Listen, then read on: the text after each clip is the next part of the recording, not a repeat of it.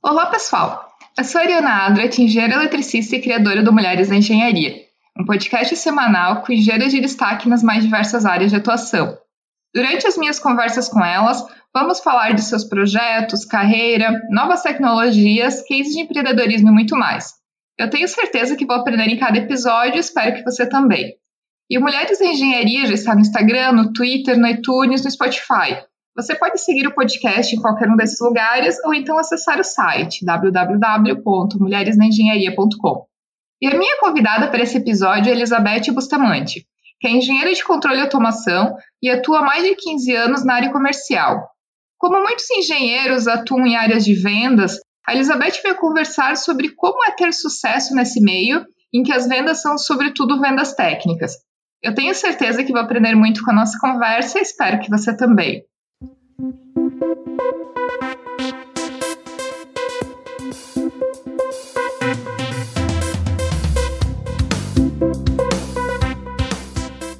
Elizabeth, seja muito bem-vinda ao podcast Mulheres na Engenharia. Muito bom te receber aqui para conversar com a gente. Muito legal te ter aqui. Bom, primeiro eu queria te dizer, registrar aqui que eu achei fantástica a tua ideia de criar esse espaço reservado para nós, né, exclusivamente para nós que somos engenheiras.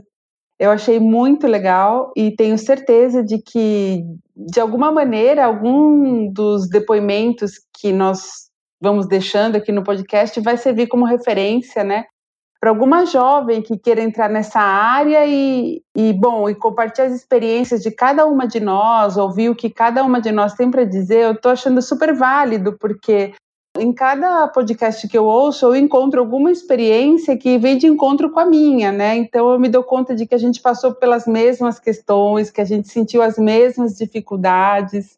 Sim, mudam, mudam as épocas, mudam o tempo, as regiões aqui no país, mas basicamente a gente percebe que nesse aspecto as coisas estão melhorando, né? A gente vê que as pessoas hoje em dia estão com a mente mais aberta, enfim, a gente vai tendo mais oportunidades, né? E Elizabeth, até para a gente começar, tu pode comentar um pouco da tua carreira, de como que tu escolheu engenharia, até como que foi essa transição para atuar na área comercial? É, na verdade, eu comecei na área de exatas na época do colegial ainda, né? Eu fiz um colegial técnico em eletrônica e na época foi mais ou menos por eliminatória, assim, sabe? A informação que eu tinha, o acesso que eu tinha à informação naquela época, vai, os anos 80 mais ou menos, a informação não era tão rápida como é hoje, né? Então, o que, que a gente tinha disponível para o colegial? Tinha humanas, biomédicas e exatas e definitivamente eu queria ir para a área de exatas. Havia algumas alternativas, como processamento de dados, edificações e eletrônica. E eu acabei optando por eletrônica. Foi por eliminatória, assim, porque edificações, por exemplo, eu sou uma pessoa bastante vaidosa. E o que veio na minha mente quando eu pensava em edificações era algo como um canteiro de obras. Até porque meu pai trabalhava na construção civil, chegava sujo todo dia, lidava com pedreiros, cimentos, as botas, britadeira. Então, tipo, esse tipo de trabalho realmente não me impressionava muito, né?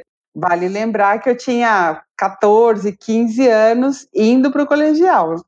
Então, eu pensei, bom, acho que eletrônica vai ser muito legal. Pesquisei um pouco nos livros, enciclopédias e tudo. E naquele momento, o que o símbolo que havia de tecnologia era tipo circuitos impressos. Comprei até um ferro de soldar. Aquilo me atraía bastante. E eu, assim, o que, que eu pensava? Numa bancada de trabalho, por exemplo, eu pensava que um homem e uma mulher iam ser exatamente iguais, ou seja, que eles teriam as mesmas oportunidades, né? O fato de alguém ser alto, baixo, homem, mulher, forte, frágil, é, isso não iria influenciar no desempenho da função. Eu imaginava isso, né, na minha mente de adolescente. Pois bem, fiz lá meu curso de técnico em eletrônica. No primeiro dia de aula, a gente entra na classe, eram 40 meninos e duas meninas. Uau, onde estou? Mas beleza, foram quatro anos muito legais, aprendi muito, conheci muito melhor o universo masculino e, obviamente, usei a meu favor, né? Fiz estágio numa linha de produção numa multinacional alemã que fabricava televisores. Trabalhava em turnos, trabalhei de dia, de noite, de madrugada. Conheci uma série de pessoas ali, de diversas homens, mulheres, diversas classes sociais, diversos níveis de, de, de, de cultura, né? E, bom, eu estava encantada, até porque eu era, normalmente eu era a única mulher ali, então eu era tratada como uma princesa. Aí eu fiz, completei 18 anos, continuei trabalhando na fábrica, comprei um carro. O carro era tipo mais ou menos, era, era, era mais ou menos, era de segunda mão e vivia dando problema. Então, no começo eu ia ao mecânico toda hora, ficava observando ele consertar, para não gastar tanto dinheiro no mecânico, eu mesma comecei a mexer no meu carro. Então, queimava uma vela, eu trocava. Ah, queimou, quebrou o cabo disso, eu trocava. Quebrou o cabo daquilo, eu trocava. Daí eu acabei tomando gosto. Tomei gosto pela mecânica. Comecei a amar o mundo dos carros. Trocava meu pneu, trocava o farol. Parecia um menino cuidando de carro, sabe? E aí eu decidi que eu queria fazer engenharia mecânica. Só que eu tinha acabado de terminar o colegial técnico em eletrônica. Então, caramba, eu não posso né, desperdiçar esses quatro anos de estudo. Eu vou ter que encontrar alguma coisa que, que, que se conecte lá no final.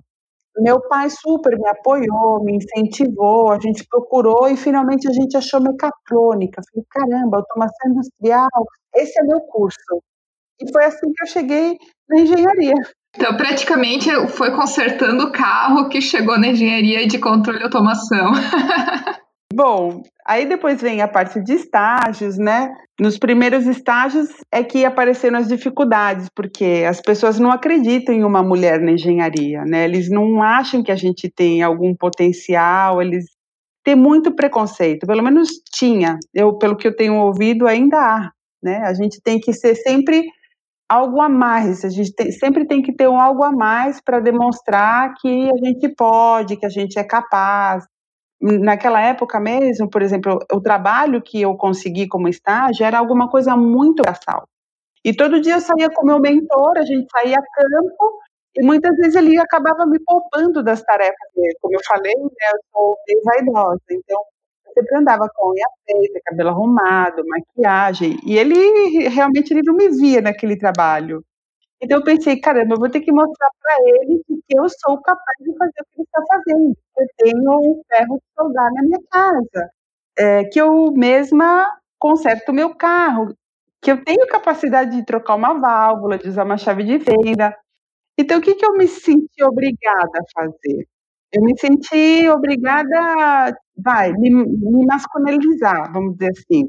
Comecei a usar uma roupa mais larga, um sapato mais, sem salto, um cabelo preso, tirei maquiagem, para não mostrar tanto esse lado de mulher, para ver se eles me davam uma chance de provar que, pô, eu sabia fazer aquilo, que eu tinha competência para aquele trabalho, né? E finalmente eu consegui minha chance e, e, e, finalmente eles me deram autonomia e eu pude desempenhar minha tarefa.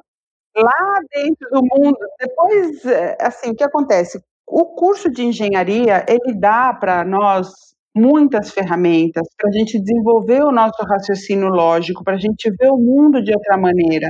Então, quando a gente tem um perfil de solucionador de problemas, aí você se encaixa, né, em qualquer empresa, em qualquer momento, em qualquer cargo. Então eu comecei a usar, essa foi a minha, minha, minha carta na manga. Eu acredito que por essa razão os engenheiros sempre acabam ocupando boas posições em, em qualquer setor da, da, da, das companhias, né? Já como eu te falei, as engenheiras sempre tem que ter algo a mais, né?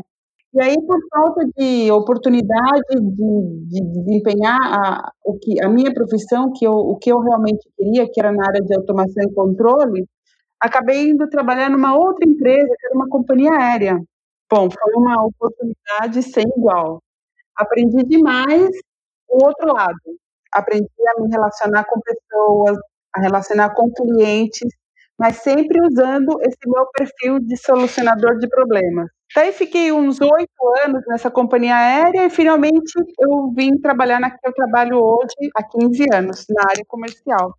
Ali eu juntei o meu know-how técnico e toda a minha experiência em lidar com o público e solucionar questões. Mas muito bacana essa tua trajetória, principalmente início ali de, de como é que aconteceu a escolha pela eletrônica, a escolha pela engenharia. Até tu comentou a questão de se masculinizar, né? Eu acho que esse é um assunto que renderia um episódio inteiro de um podcast só relacionado a isso, mas é algo muito comum que muitas engenheiras elas passam elas acabam percebendo a necessidade de se masculinizar dependendo do ambiente na qual elas estão inseridas. Então é algo assim que realmente vale refletir até que ponto que a gente está forçando isso nas engenheiras ou que o próprio ambiente acaba forçando isso, é, esse tipo de comportamento nas engenheiras, que é algo que eu não considero que seja saudável, para falar a verdade. Mas, Elizabeth, vamos entrar agora um pouquinho justamente na área comercial, que é a área que tu, que tu atua. E quando a gente pensa em vendas, né, eu sempre lembro muito de vendedor de enciclopédia batendo na porta, aquela, aquele cara chato que a gente tenta se livrar de tudo que é jeito e não consegue. Só que a gente tem uma quantidade muito grande de engenheiros que eles acabam atuando em vendas e nas áreas comerciais, só que é um mundo completamente diferente desse do vendedor de enciclopédia e que normalmente essas vendas elas exigem um alto grau de conhecimento técnico de produto, de aplicação, e que a decisão pela compra ela também é muito menos emocional e ela é muito mais baseada em preços e atributos técnicos. Então, tu pode comentar um pouco sobre as particularidades desse mundo de vendas técnicas que os engenheiros, eles, muitos engenheiros conhecem e estão inseridos? Veja, é bem verdade o seu comentário em relação à, à, primeira imagem que vem na nossa mente quando a gente pensa em vendedor, né? Realmente. Mas isso acontece mais em outro tipo de mercado. O que acontece num processo de venda técnica é completamente diferente. O processo de venda técnica, ele requer de ambas as partes, tá? É, é um processo muito, muito especializado. Ele requer muita preparação. Porque essa negociação, tanto do lado da parte de quem quer vender, quanto da parte de quem vai comprar, são pessoas muito profissionais, com bastante conhecimento técnico. O padrão de qualidade, a barra de exigência é lá em cima. Está tudo bem definido. Ou seja, a gente tem dos dois lados profissionais extremamente treinados para trazer um bom negócio para ambas as companhias que eles representam naquele momento. Então, no meu papel de vendedora, o que eu tenho? Eu tenho que conhecer muito bem o meu cliente, eu tenho que saber quem são os tomadores de decisão, a gente tem que conhecer tanto a nossa concorrência quanto a concorrência do nosso cliente. Temos que apresentar dados, citar fontes, gráficos, enfim, é um preparo enorme para você mostrar para o seu cliente que você, como engenheira, conhece todo o processo, sabe o que está falando, não está empurrando uma enciclopédia para ele. No momento da negociação, eu tenho que fazer com que o meu cliente ele se sinta seguro para que ele possa tomar uma decisão consciente e saudável. Então, isso faz toda a diferença. Outra coisa, Elizabeth, até durante todos os teus anos de atuação, é, até por atuar num longo período numa multinacional de produtos químicos, que é onde tu atua hoje, a tua experiência ela sempre foi maior em negociação B2B, que é a negociação que são feitas, onde as vendas são feitas para empresas que vão usar os produtos nos seus próprios produtos, né? Para então vender ao cliente final. É diferente ali do vendedor de enciclopédia que está vendendo enciclopédia para o cliente final.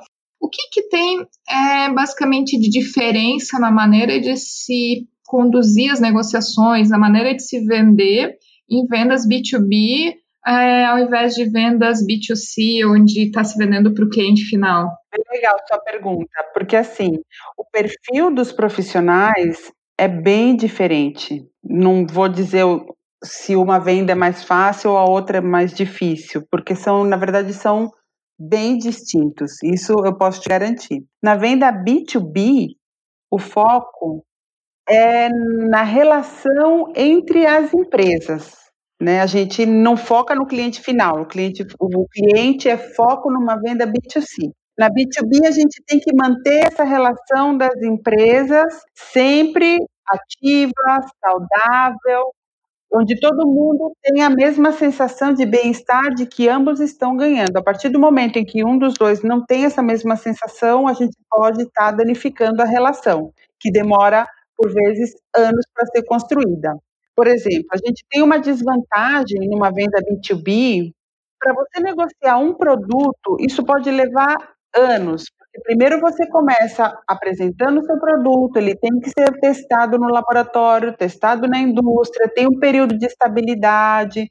Então, entre a aprovação e a venda efetiva, são várias etapas que levam anos. Então, isso, isso é um fator que logo de cara diferencia uma venda da outra. Um outro exemplo que eu posso te dar como como uma desvantagem do B2B, por exemplo, é que por vezes, na maioria das vezes, é mais de um tomador de decisão. Por exemplo, você apresenta um produto na planta de São José dos Campos. Depois que passa todo o período de aprovação, de testes, de homologação, você apresenta uma proposta comercial, mas para o pessoal que está em São Paulo. Depois o pessoal de São Paulo vai a mercado, faz as cotações, faz um bid, etc. Quem, quem é que decide? É o pessoal que está nos Estados Unidos. Então, isso também é um fator que complica bastante o seu processo. Por isso que é, é mais um diferencial que a gente tem de um tipo de venda para um outro tipo de venda. Mas também tem essas vantagens, né? Por exemplo, é uma venda focada. Não é como você vai ao supermercado e põe uma série de coisas na sua cesta. Não, você compra um produto. E aí o que acontece?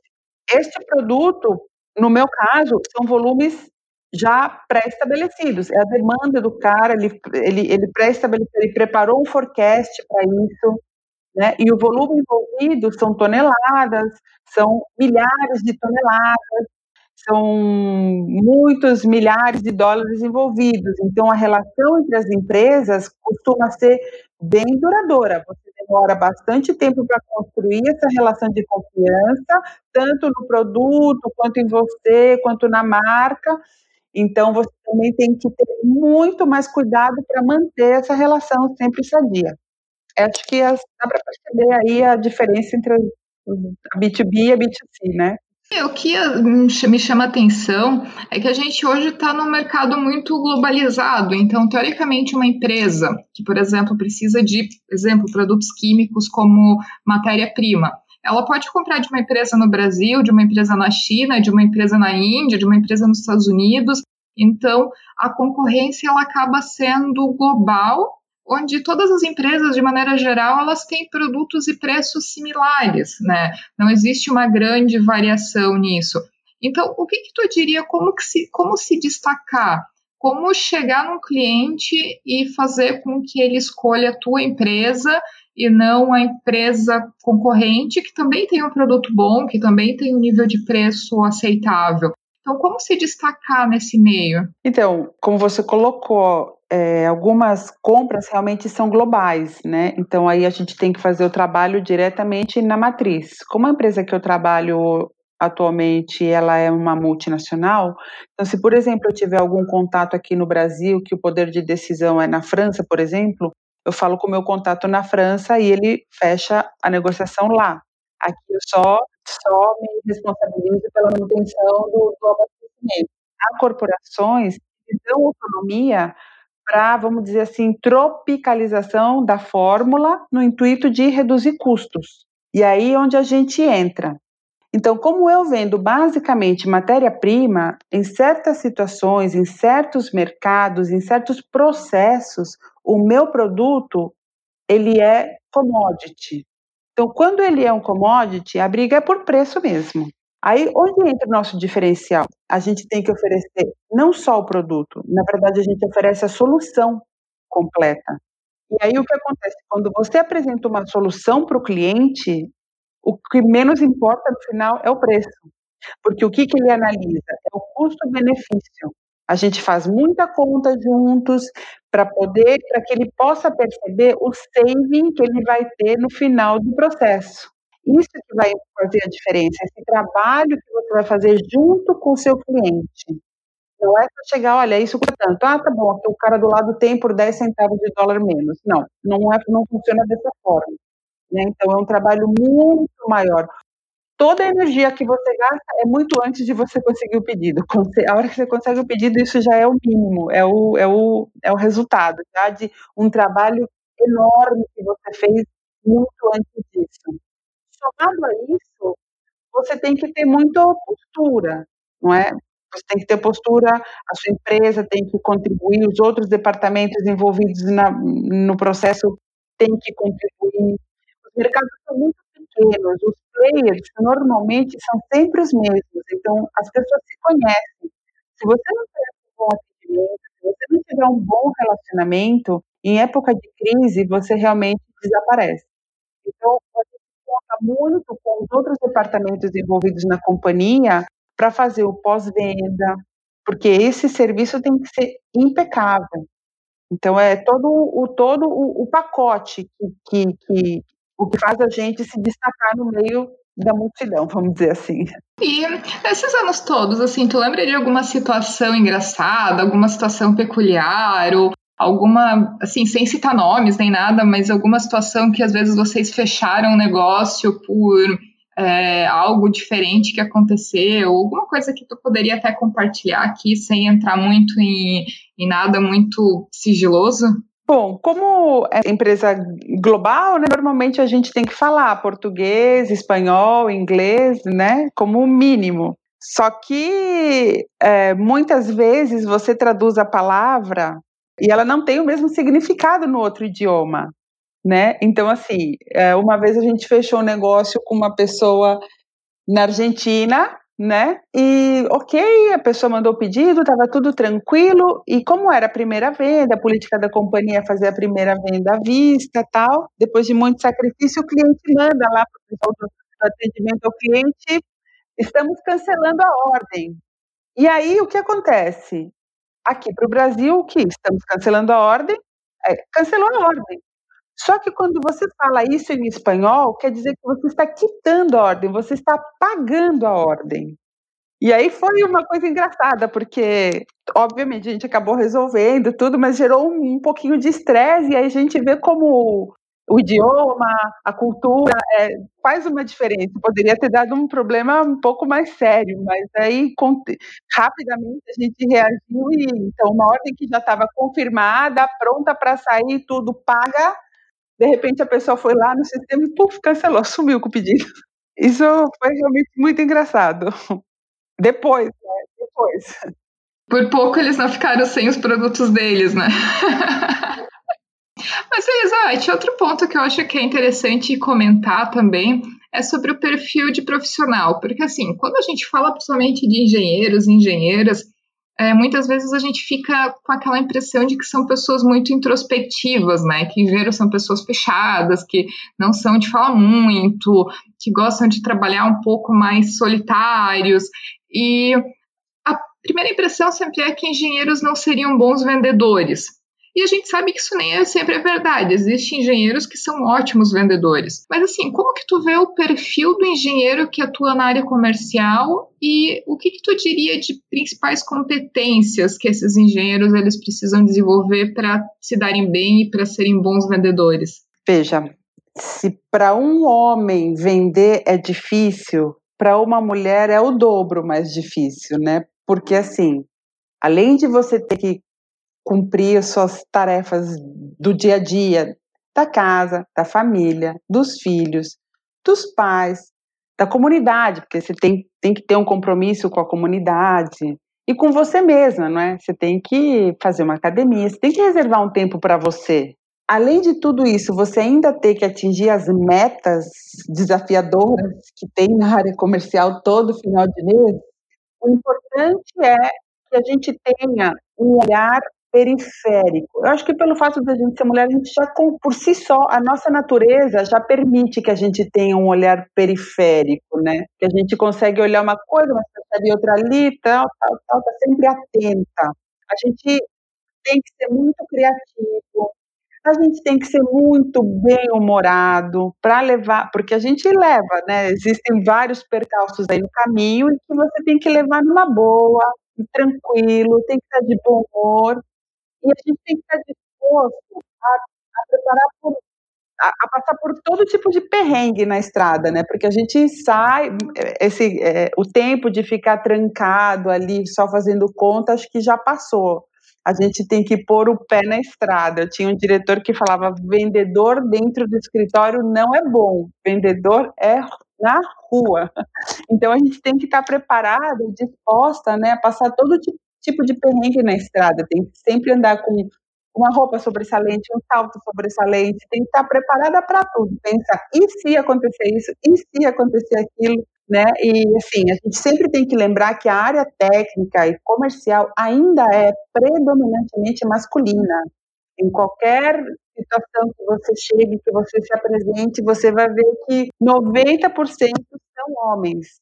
Então, o nosso, a gente tem que ter muita sensibilidade, e tem que ter perseverança. Acima de tudo, perseverança para a gente alcançar os nossos objetivos. Não desistir no primeiro não. Enfim, assim, tem mais alguma, alguma história ou alguma coisa que tu gostaria de falar para o pessoal que trabalha na área comercial especificamente, é, de algum, algum conselho, alguma dica para o pessoal que hoje atua na área de vendas? Olha, o principal é a gente se preparar. Tem que sempre se preparar, estudar, estudar muito. Todos os dias tem novidades no mercado, tá sempre atento, sempre antenado.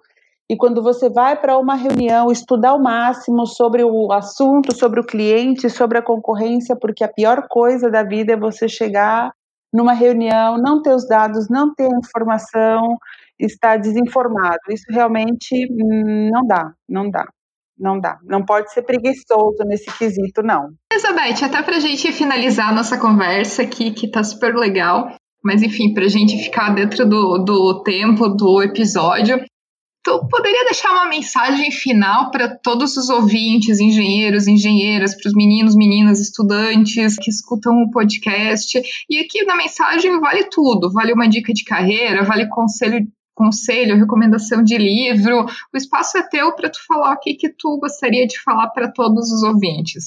Bom, primeira coisa que eu acho que para todo ser humano, né, independente se é homem ou se é mulher, a gente nunca tem que desistir do nosso sonho, sabe?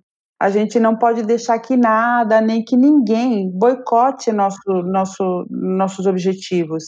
Nós não podemos desanimar no primeiro não. Muitos nãos virão, e eu digo porque eu já tenho bastante tempo na estrada.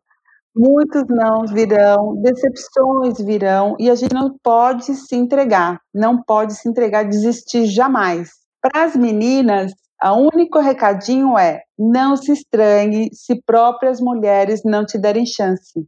Infelizmente, nós mulheres ainda temos muito que aprender. Muitas vezes nós mesmas não nos damos oportunidades. A boa notícia é que nós já começamos a dar os primeiros passos e pessoas como a Ariana estão contribuindo muito nessa jornada. Ah, é bem legal. É, esse é o objetivo, a gente juntas e criar o mundo que a gente quer, né? O mundo onde as mulheres estão mais unidas, onde os homens estão mais unidos pelo, pelo bem das mulheres também, onde a gente possa juntos construir um, um mundo melhor e um local de trabalho melhor para todo mundo, que com certeza vai ser um local de trabalho muito melhor do que o que a gente vê hoje por aí às vezes. Exatamente. Queria te agradecer muito a presença aqui no podcast. É muito bom escutar da tua história, da tua carreira, da menina lá que foi fazer eletrônica e foi consertar o carro e começou a gostar do negócio e foi ser engenheira. Então, muito legal a tua participação aqui. Obrigada. Eu agradeço imensamente a oportunidade. Um grande abraço. E se você que está ouvindo tiver algum comentário, crítica ou sugestão, só enviar e-mail para ariana.mulheresnaengenharia.com ou então acessar o nosso site www.mulheresnaengenharia.com e deixar o seu comentário. E se você gostou desse episódio, ficarei muito feliz se puder compartilhar com outras pessoas que podem gostar também. Um abraço e até o próximo episódio.